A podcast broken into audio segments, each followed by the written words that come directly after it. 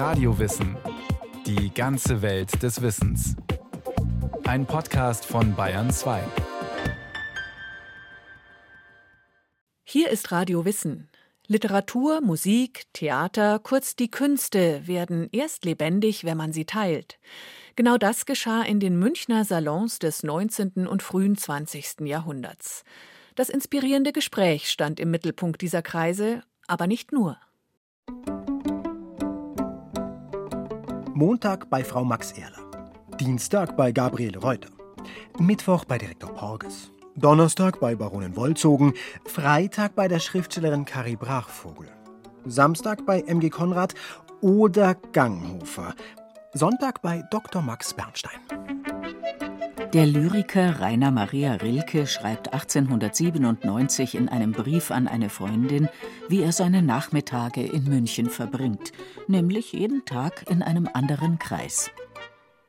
Ende des 19. Jahrhunderts hatte sich hier eine ausgesprochen lebendige Salonkultur entwickelt, allerdings mit ziemlicher Verzögerung. Denn in Berlin existierte diese Art der inspirierenden Geselligkeit, des Ideenaustauschs mit Lesungen, Vorträgen und privaten Konzerten bereits seit Ende des 18. Jahrhunderts. Waldemar Fromm, Literaturwissenschaftler. Es ist aber in Berlin sicherlich so, dass nach 1790 zunehmend Gesprächskreise gesucht werden, die einen aufklärerischen Duktus haben, die über Konfessionsgrenzen hinweggehen und eben auch über soziale Schichtungen hinweggehen. Und so bildete sich in Berlin eine Möglichkeit aus, zwischen Bürger und Adel, aber auch zwischen Juden und Christen ein Gespräch zu führen in diesem Salon. Die Salonkultur in München ist ein Import aus dem Norden. Gabriele von Bassermann, Literaturwissenschaftlerin. Im 19. Jahrhundert hat der König Maximilian II aus dem Norden Künstler, Schriftsteller, Gelehrte nach München berufen. Paul Heise ist da zum Beispiel einer derjenigen gewesen. Und diese Nordlichter, wie es immer heißt, die haben dann auch ihre Form der Geselligkeit mitgebracht, eben auch die Salons. Eine halböffentliche Form des Treffens. Zwar wurden keine offiziellen, sondern private Einladungen ausgesprochen, doch auch Reiseführer erwähnten, welche Salonière oder welches Ehepaar an welchem Tag Gäste empfing. Und man konnte dann eben versuchen, in den Salon hineinzukommen. Man konnte sozusagen quer eingeladen werden. Wenn man jemanden in München kannte, der den Salon besucht hat, dann durfte der einen Gast mitbringen. Und so konnte man in die Salons hineinkommen. Und die Reiseführer sagten, wo die Salons sind. Der Twitter-Charakter des Halböffentlichen traf auch auf die Räume selbst zu. Man fand sich zwar in Privatwohnungen zusammen, aber keinesfalls im Wohnzimmer oder gar in der Küche. Der Salon ließ auch nicht erkennen, welche anderen privaten Räume möglicherweise angrenzten.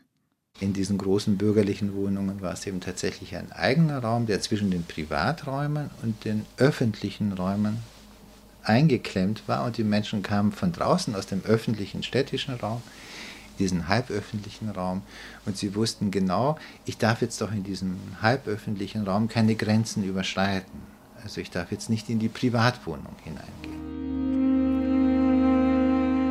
Dementsprechend war ein solcher Raum ausgestattet, einladend, aber nicht zu persönlich oft variabel in der Anordnung verschiedener kleinerer Tische, Abstellmöglichkeiten und Stühle.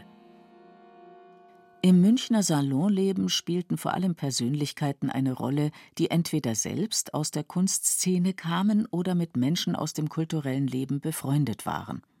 So auch Luise Wolf, die in den 1820er Jahren einen der ersten Salons oder sogar den ersten Münchner Salon initiierte nachzulesen in dem von Waldemar Fromm und seinem Team recherchierten und reich bebilderten Buch Münchner Salons, das auch den Anfängen der Münchner Salonkultur nachspürt. Luise Wolf war gerade mal 17 Jahre alt, als sie als eine der ersten drei Frauen 1813 an der Akademie der Bildenden Künste aufgenommen wurde. Parallel zur Malerei eignete sie sich im Selbststudium ein enormes Wissen an Sie interessierte sich für romantische Literatur von Ludwig Tieck und Novalis, aber auch für Gesellschaftstheorie. In ihren Notizbüchern hielt sie ihre eigenen Vorstellungen von Freundschaft und intellektuellem Austausch fest. Der vornehmste Vorteil des geselligen Lebens besteht darin, dass der Einzelne seine individuellen Ansichten berichtigen lernt, indem er Gelegenheit findet, sie mit denen der anderen zusammenzuhalten. So wenig es zwei Menschen gibt, die genau auf demselben Standpunkt sich befinden, von wo aus sich das Leben vor ihnen ausbreitet, so wenig treffen auch ihre Weltansichten überein. Gerade aber in dem sich begegnen, trennen, wiederfinden und ausweichen liegt der Reiz des Umgangs. In Luise Wolfs Überlegungen schwingen die Ideen des Philosophen Friedrich Schleiermacher mit. Er war in Berlin regelmäßiger Gast im Salon der Schriftstellerin Henriette Herz und hatte 1799 einen Text über das Verhältnis von Bildung und Geselligkeit publiziert. Der Titel Versuch einer Theorie des geselligen Betragens. Es kann also auf nichts anderes abgesehen sein als auf ein freies Spiel der Gedanken und Empfindungen, wodurch alle Mitglieder einander gegenseitig aufregen und beleben. Wobei Geschäftliches und Privates außen vor bleiben sollten. Hinter Friedrich Schleiermachers Text steht die Idee eines zweckfreien geistigen Austauschs. Waldemar Fromm Zweckfrei ist eben immer auch ein künstlerischer Aspekt, also etwas an den Menschen hervorbringen will, was jenseits von Ökonomie und Privatleben sich ereignet. Und es ist eine romantische Idee. Die ersten Salons waren ja romantische Salons und diese romantische Selbstvervollkommnung des Menschen, die auf Unendlichkeit zielt, soll in diesem Salon stattfinden, in dem Subjekte wie Fragmente zusammenkommen, Fragmente bleiben und doch ein ganzes Bild. Zu den unausgesprochenen Gesetzen gehörte auch, dass politische Themen außen vor blieben und auch solche, die als zu strittig erschienen.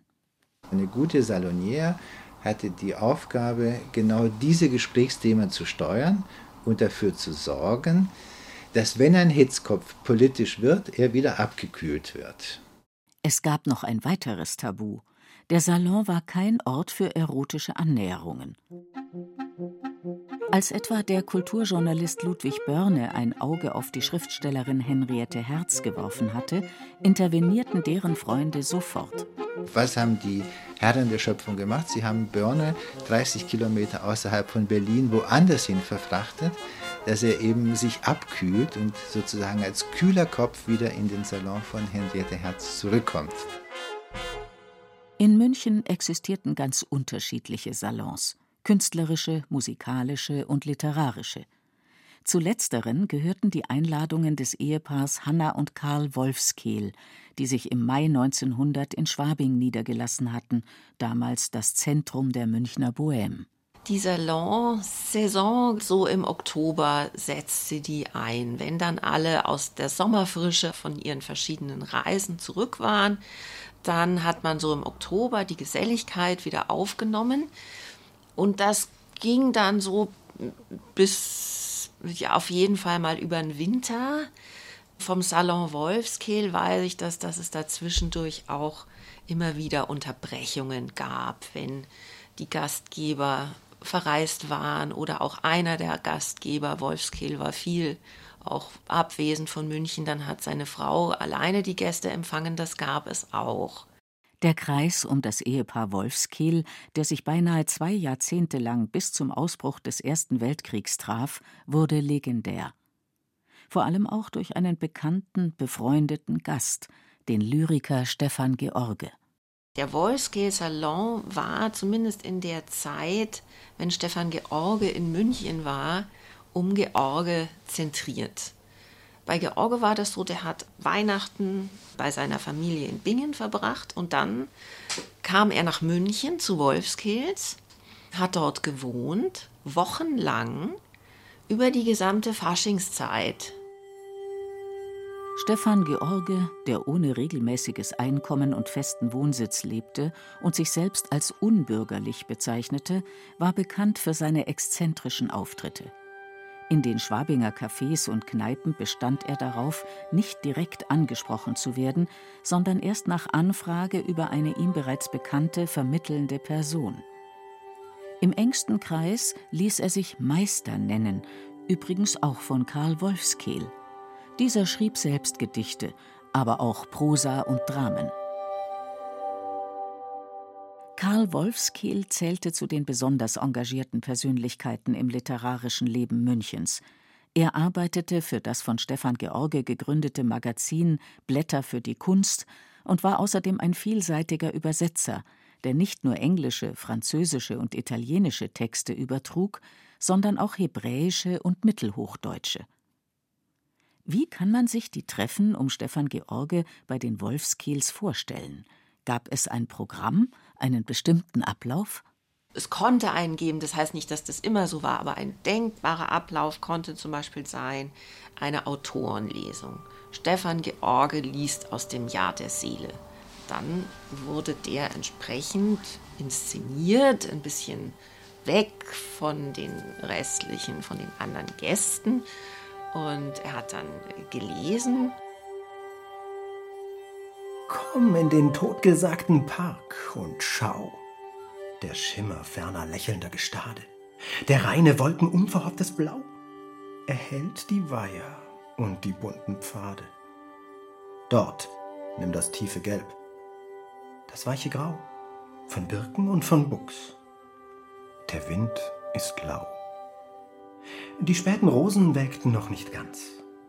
Er lese, küsse sie und pflicht den Kranz.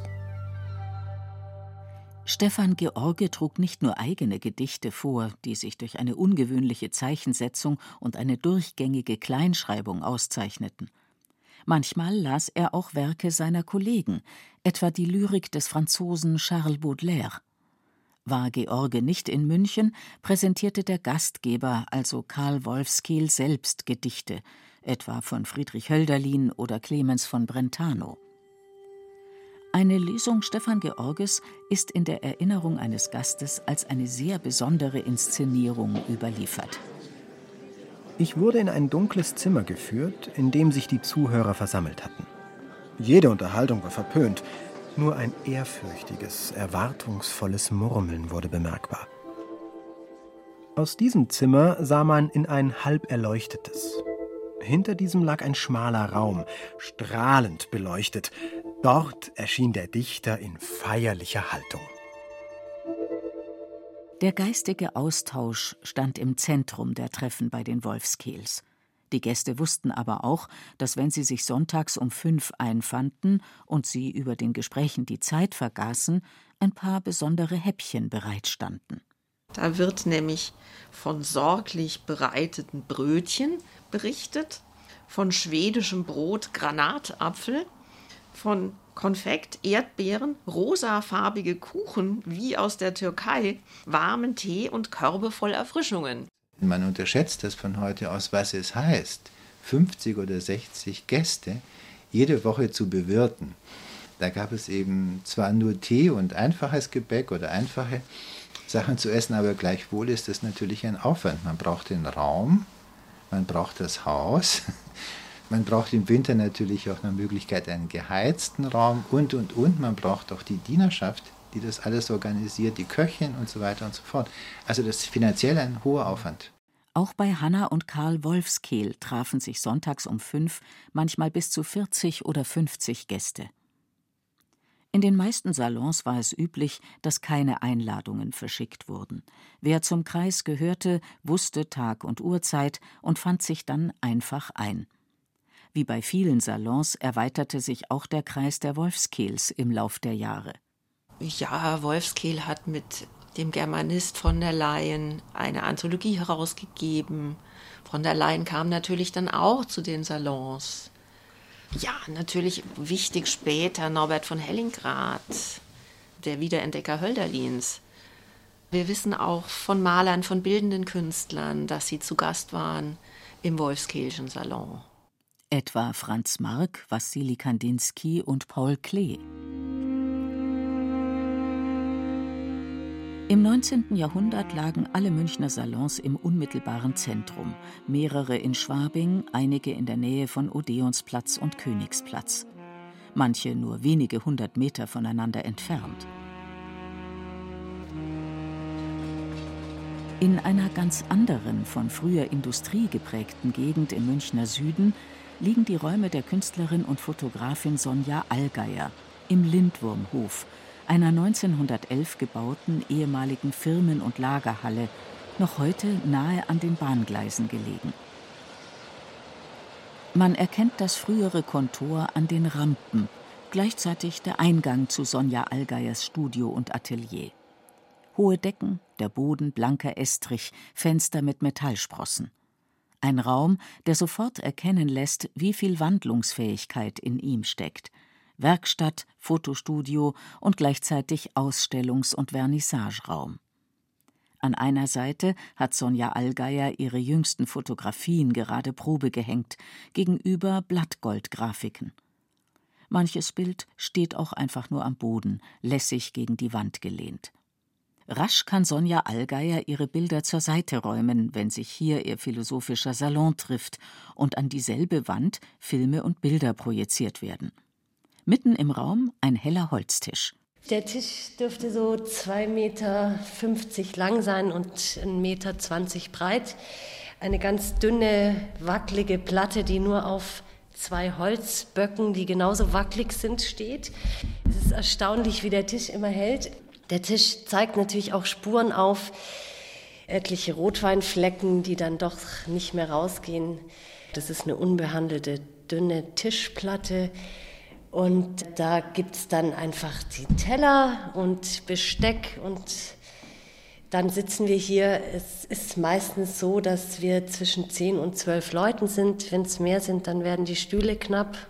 Sonja Allgeiers Salon hat eine Vorgeschichte, die an der Akademie der Bildenden Künste in München beginnt. Als sie dort studierte, trafen sich Leute aus der Fotoklasse regelmäßig montagabends zu einem bestimmten Diskussionsthema. Und nachdem wir alle Abschluss gemacht haben und sozusagen dieser Ort dann nicht mehr weitergeführt wurde, habe ich dann die Idee gehabt, ich mache das jetzt hier bei mir, weil ich habe ja schließlich den Raum.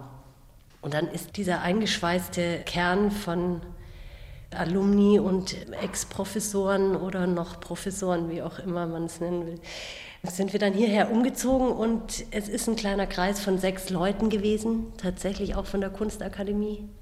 Und der ist jetzt gewachsen. Auf mittlerweile über 20 kunst- und philosophieaffine Menschen. Ganz unterschiedliche Temperamente, solche, die gern mal die Diskussion an sich reißen, aber auch solche, die einfach nur zuhören. Wie hat sich der Kreis erweitert? Wer darf kommen?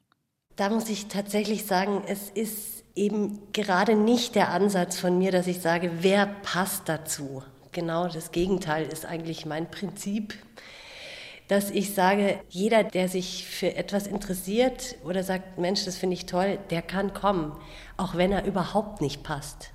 Na, auch wenn er überhaupt nichts über Philosophie weiß, dann ist er trotzdem willkommen. Einer aus der Runde schlägt ein Thema vor und gestaltet den Abend. Diskutiert werden philosophische und literarische Werke, etwa von Martin Heidegger, Georges Bataille und Samuel Beckett.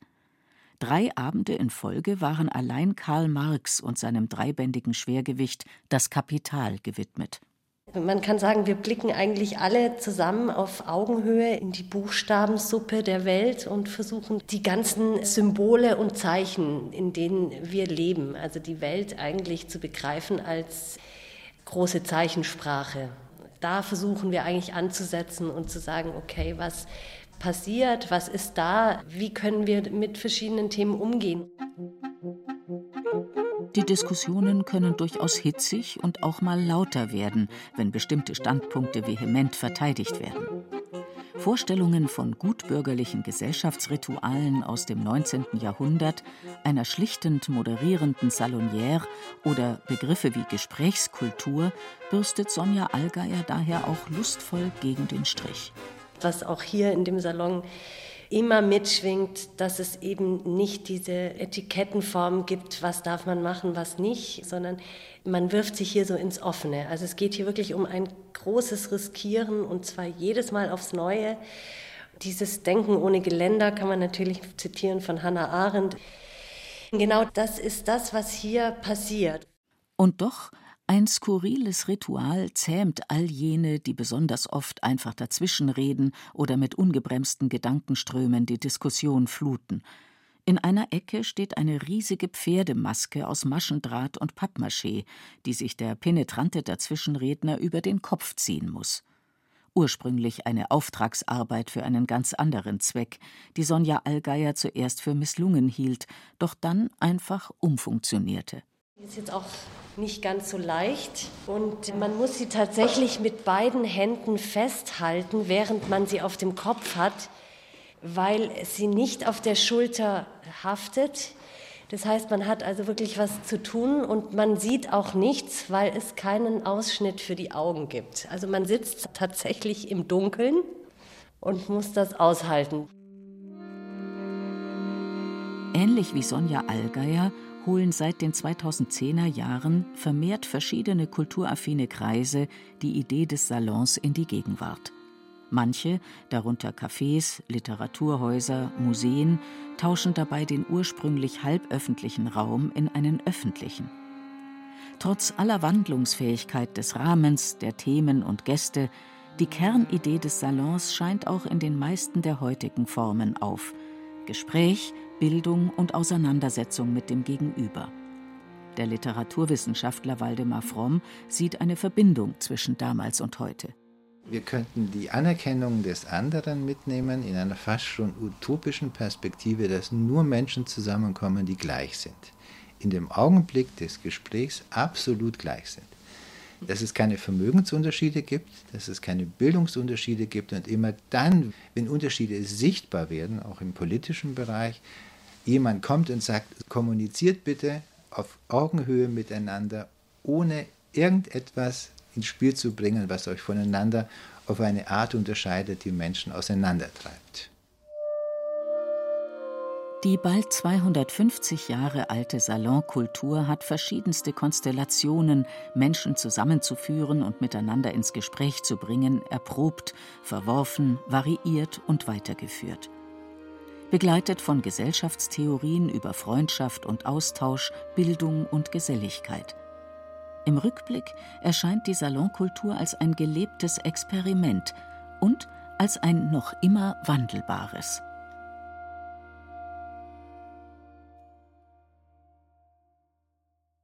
Die Münchner Salons, eine Sendung von Astrid Meierle.